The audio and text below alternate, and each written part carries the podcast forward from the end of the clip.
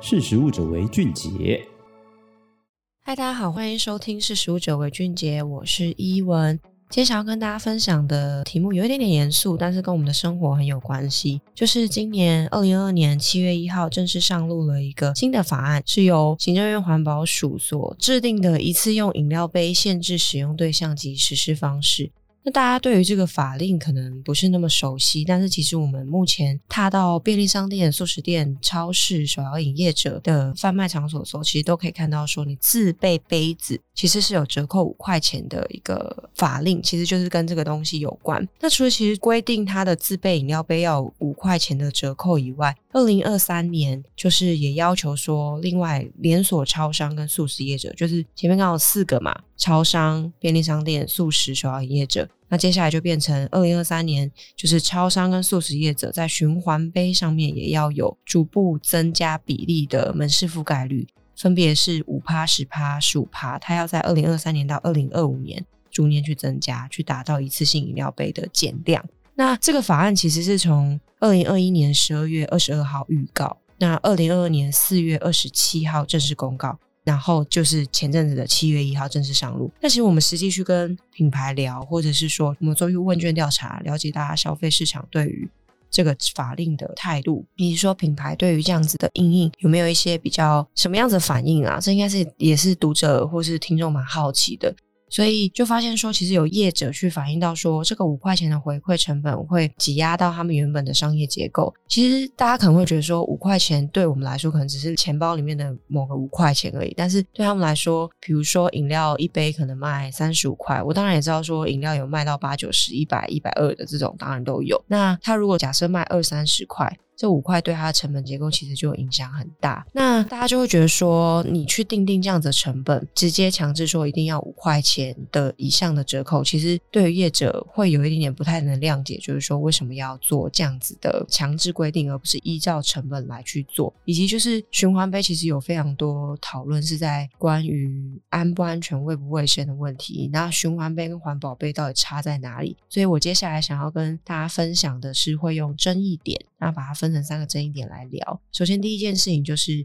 业者去问说，五块钱为什么它是一体适用？就是跟前面刚刚聊到说，各家品牌其实成本结构本来就不一样，所以五块折扣是不是没有去考量到市场机制？那环保署这边是回应到说，其实它是根据一百一十年环保施政意向调查中得到一个五块钱的回馈，因为这些个这个选项有六成以上的民众会愿意。因为价差五块钱而使用自备环保杯，那另外其实也考量到说，第一线他在做折扣的时候可能会有找零啊，或者是你五块钱价钱好不好计算啊等等的一些现实层面的考量，所以。综合之下，才把这个折扣定制在五块钱上面。好，所以以环保署的立场来说，它是考量到的是说，它到底可以造成多少的诱因，而去让消费者愿意使用这样子的自备杯的行为。但是政策的初衷其实是利益良善，但其实也确实是全人类应该要面对或是应该要负责的环境问题。然而，加强成本去要求。品牌吸收就被质疑说，这个其实是不符合商业经营逻辑，因为当时成本结构产生改变，势必对于经营会造成影响。那各家品牌其实都有自己的经营思维，成本结构无非是可能它在行销预算上面，或者说它要整个成本自己吃下来，听起来好像是有一点点不太合理啦。那我们也有去询问一些专家意见，专家是说，其实包装收费要拆分出来，使用者付费可能会比较合理一点。也就是说，我今天终端售价如果直接调涨五块，对消费者来说会觉得说很错愕，就是诶，怎么一个法令上，但涨五块钱我反而被影响到？那又或者是说，有没有人考量说，我可能原本的售价里面就包含这个包装的费用，包含这个五块钱？那如果我今天自备杯子，它是可以折扣五块钱的，因为类似像这样的概念。但是因为考量到不同的品牌有不同成本，将饮料跟包材区隔出来，也许是一个比较好的解决方法。好，这是我们谈论到的第一个争议点。那第二个争议点就是二零二三年的循环杯。循环杯到底是什么东西？其实在这里跟大家简单介绍一下。其实这个东西在离我们最近的，大家就是韩国。韩国这两年也是讨论声量很高。本来说六月一号他们要上一个循环杯的一个政策，也就是说，你今天踏进咖啡厅，或是你踏进任何饮料贩售场所的话。你用他们的一次性的杯子，它是有一个回收机制的，他们称这个为循环机制。但是在台湾，现在目前要上的循环杯机制是指说，你走进星巴克，或者你走进统一超、全家便利商店，或者是素食业者等等的。接下来大家可能会看到一些，它不是在规范内，它也会这样子做的一些业者，又或者说像刚刚前面讲的超商跟素食业者，他在这个规范内，他有这样子的心理准备去做因应。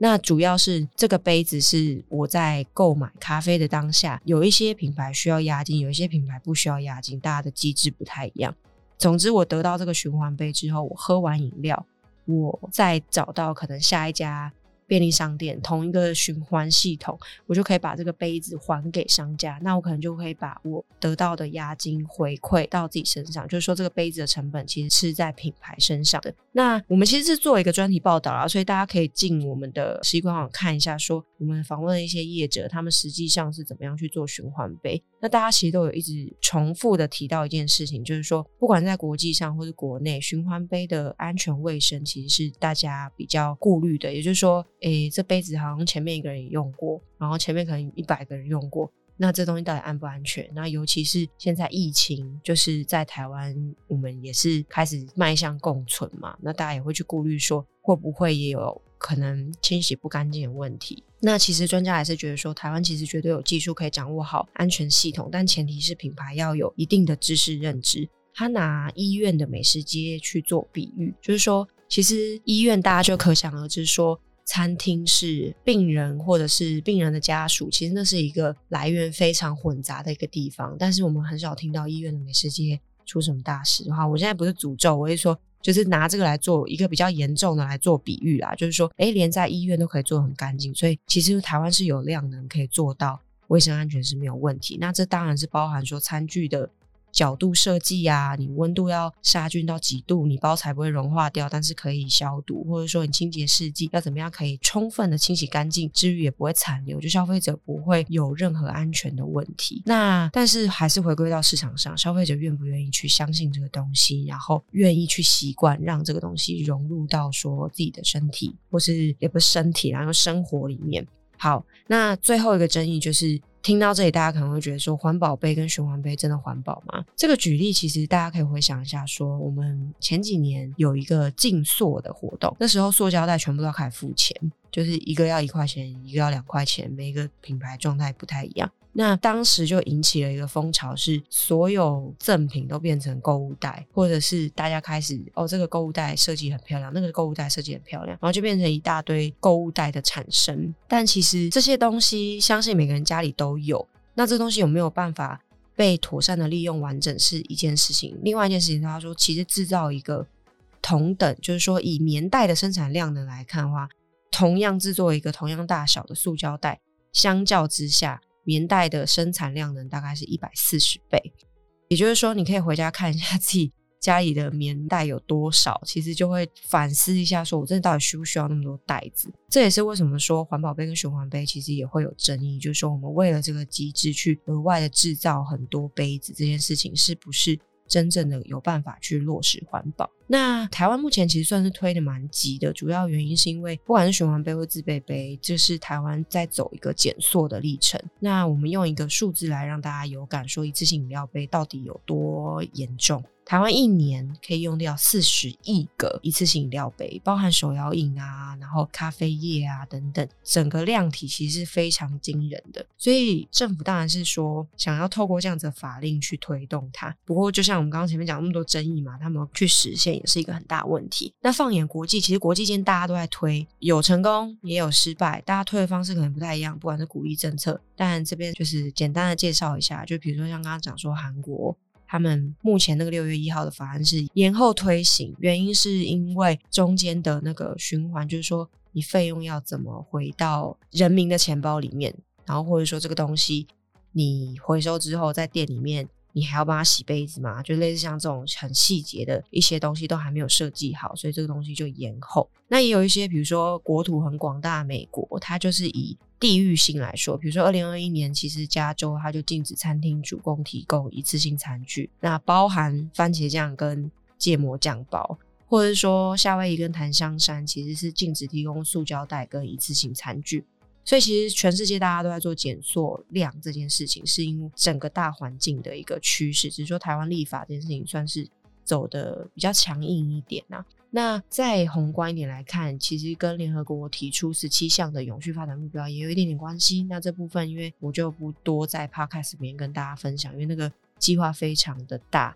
主要其实是希望透过经济社会环境保护三个面向去推动一些永续发展目标。那最后最后其实。我们每个人身为消费者都知道，说法令要推行成功，我要先愿意使用这个折扣或者使用这个杯子啊。所以其实全体的意识还是相当重要，就是说意识要提升，法令才有可能会推动成功。那目前因为七月一号开跑到现在也才一个多月的时间，所以我们就拭目以待，看大家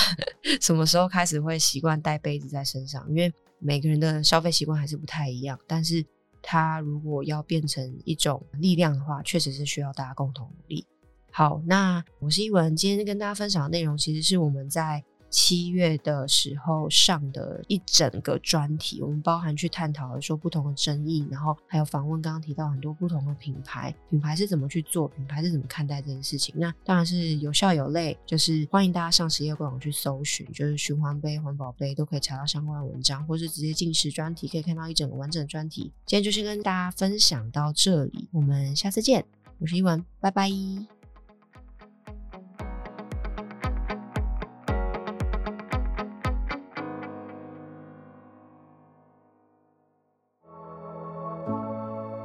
识时务者为俊杰。